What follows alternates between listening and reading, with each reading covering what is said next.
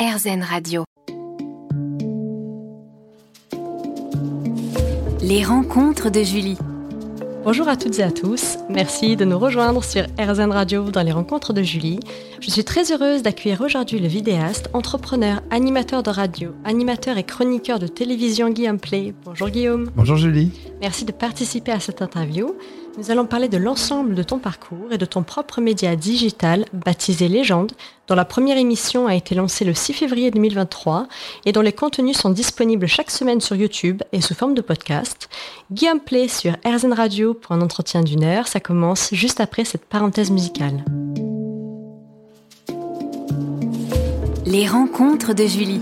Chers auditeurs, bonjour. Mon invité aujourd'hui est le vidéaste, entrepreneur, animateur de radio, animateur et chroniqueur de télévision Guillaume Play. Bonjour Guillaume. Bonjour Julie, bonjour à tous. Merci de participer à cette interview et de nous recevoir dans les locaux de ton propre média digital baptisé Légende. J'aimerais pour commencer faire un petit flashback. Quel enfant étais-tu et quels étaient tes rêves pour le futur? Waouh, euh, vaste question. Oh oui. Euh, quel enfant j'étais? J'étais un enfant qui avait du, du, mal à se trouver euh, dans le parcours euh, scolaire euh, classique. Mhm. J'étais pas du tout fait pour l'école. Et j'aimais bien faire des petites conneries, m'amuser, mais toujours gentiment. Hein. et c'est vraiment sur le tard que j'ai découvert ma, ma passion. J'ai mis du temps à me trouver. D'accord. J'ai mis du temps à me trouver entre le bon côté ou le mauvais côté de la force. Est-ce que je voulais être, tu sais, comme tous les, tous les jeunes, à mon avis, tu te poses la question qu'est-ce que tu veux être Qui tu veux être Quel homme tu veux être Quelle vie tu veux avoir? Oui. Je me la suis posée à 14 et 16 ans à peu près. C'est pas évident. C'est pas évident. Et parce que tu, regardes des films de braqueurs, tu veux être braqueur. Le lendemain, tu regardes des films de taxi. Et ça une série, tu vas être chauffeur de taxi. le dilemme. finalement, quel serait le parcours qui va m'apporter la meilleure vie? Et en fait, euh, j'ai mis longtemps à trouver, à trouver ma, ma voie. Sur mhm. le tard, j'ai trouvé la, la radio. J'ai rencontré le. J'ai découvert la radio à 18 ans. D'accord, donc tes parents ne faisaient pas partie du milieu de l'audiovisuel Non, non, rien à voir, vraiment. Mes, mes, deux parents, euh, euh, profs pour ma maman, et, mon père était chef d'entreprise, euh, directeur de supermarché, donc vraiment rien à voir. J'ai vraiment découvert ça dans un salon par hasard. Quoi. Alors, c'est-à-dire bah, En fait, j'allais de ce euh, moment. Je voulais faire une école de commerce et je vais dans une école qui un, un forum qui s'appelle le Corum. Donc, c'est le forum des écoles de commerce à Montpellier. Oui. Il y avait plein de stands et il y avait un studio de radio, euh, voilà, qui était vraiment euh, tout petit, quoi. Tu vois, une petite table avec trois petits micros, tout simple. Et, et, je suis allé essayer. J'ai mis mon casque sur la tête, j'ai mis un casque et j'ai adoré ça. J'ai dit, putain, mais c'est très fun, quoi. Et, et à un moment donné, je me suis dit, mais attends, j'ai qu'une vie est-ce que ça vaut le coup d'aller faire un métier qui m'excite pas juste pour l'argent? Est-ce que je peux pas trouver aussi un métier où je gagne correctement ma vie, mais où je m'amuse en même temps? Bien sûr. Euh, et, j'ai tout arrêté, euh, la prépa d'école de commerce, etc., pour partir finalement en école de journalisme. Et as-tu suivi une formation particulière au sein de cette école? Oui, oui. Donc, dans, dans l'école de journalisme, il y avait une formation euh, pour apprendre le métier d'animateur radio. Oui. Que j'ai même pas suivi jusqu'à la fin de l'année en vrai. je me suis juste servi de l'école finalement pour faire des stages. Et je me suis rendu compte qu'en 15 minutes, c'est réel, hein, c'est pas une phrase d'accroche, machin. En 15 minutes où j'ai pu faire un stage sur Skyrock et bosser avec Diffoul, mhm. j'ai appris plus qu'en un an d'école. Incroyable. Parce que quand tu es, avec les patrons d'un de, métier, les, voilà, les, les géants d'un métier, bah c'est là que tu apprends vraiment. Tu les écoutes, tu les regardes, tu essaies de faire pareil, tu les singes au début, tu les, tu, tu, tu les imites. Et en fait, finalement, tu apprends plus qu'avec n'importe qui. Donc c'est la meilleure école. Oui. Et est-ce qu'il y avait des personnes qui t'ont donné envie de faire ce métier ou qui t'ont inspiré? Ouais, j'ai pas de modèle, moi. C'est bizarre, hein. ça, choque un peu quand je dis ça. J'ai pas de modèle en particulier euh, parce que j'aime bien. En fait, moi, j'ai un problème, c'est que je ne sais pas choisir. Oui. Voilà. Et je ne sais pas choisir entre le sucré ou le salé, entre le machin. j'ai un problème avec ça.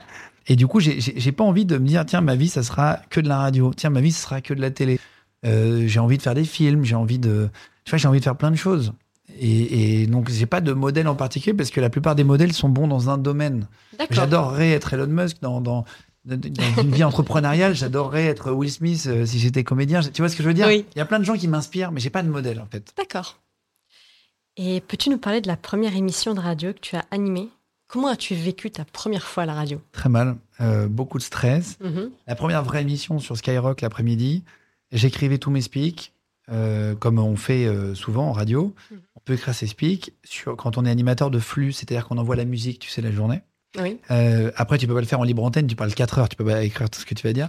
Et j'écrivais au début et j'étais vraiment stressé à deux minutes du speak. J'étais là, j'avais les yeux écarquillés, je tremblais, je transpirais. J'étais là, je vais parler à 15h00 sur Skyrock. Ah oui.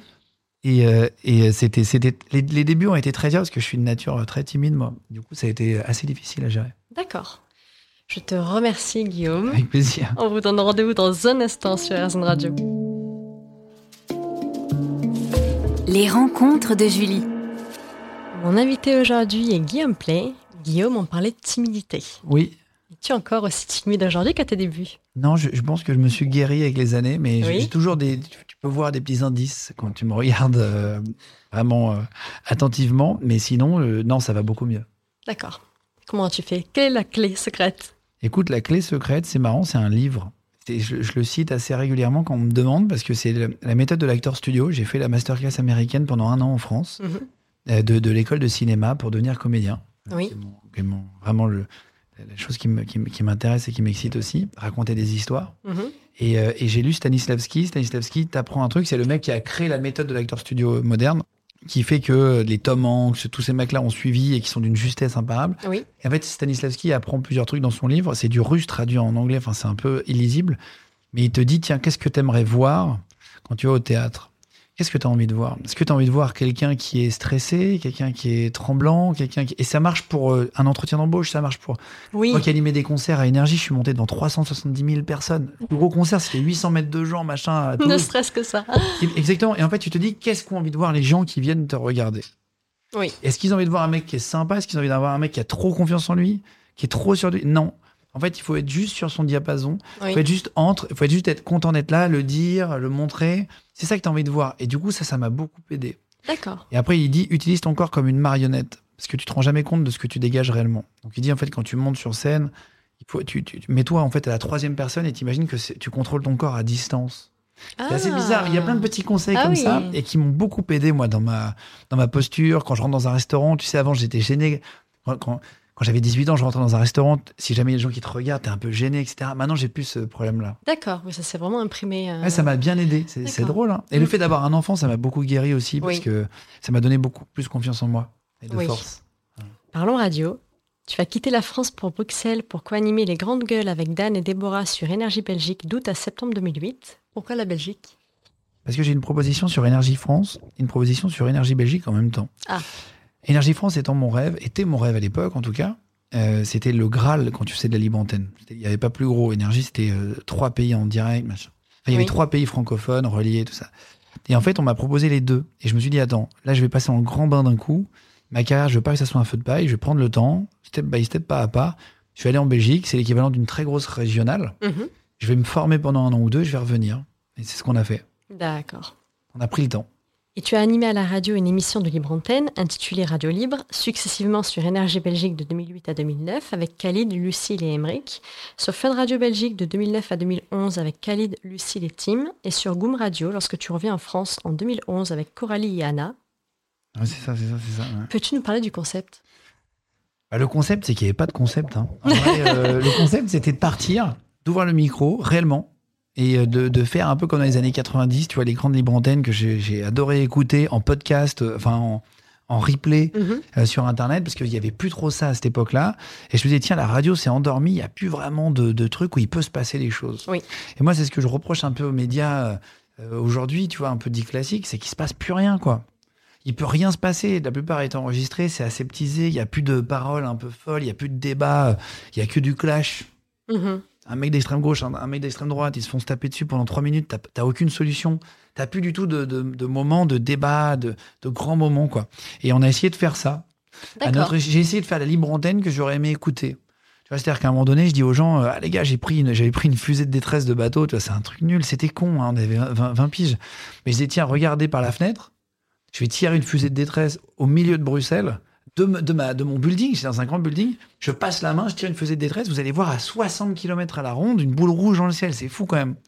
Et ben du coup, tu vis un moment Oui. avec euh, euh, des centaines de milliers de gamins et de, de routiers et de gens qui sont là et qui se disent attends, je regarde vers Bruxelles, c'est là-bas et qui voient une petite boule rouge. Ah Et après, tu peux plus écouter notre radio. Mm. Tu vas nous écouter Oui. nous parce que tu as eu un contact avec nous. Oui. Tu vois et, euh, et on a fait beaucoup, beaucoup de choses de ce type-là. On a fait beaucoup de trucs qui coûtent pas forcément cher. J'avais zéro moyen. Mhm. Et, euh, et on a battu des records d'audience en Belgique. On a fait 53% de part de marché. C'était incroyable. On a, on a vécu les belles années de la radio, tu sais, avec des centaines de gens qui venaient en bas. Enfin, on a vraiment vécu les belles années. Magnifique. Merci Guillaume. Plaisir. À tout de suite sur RZN Radio.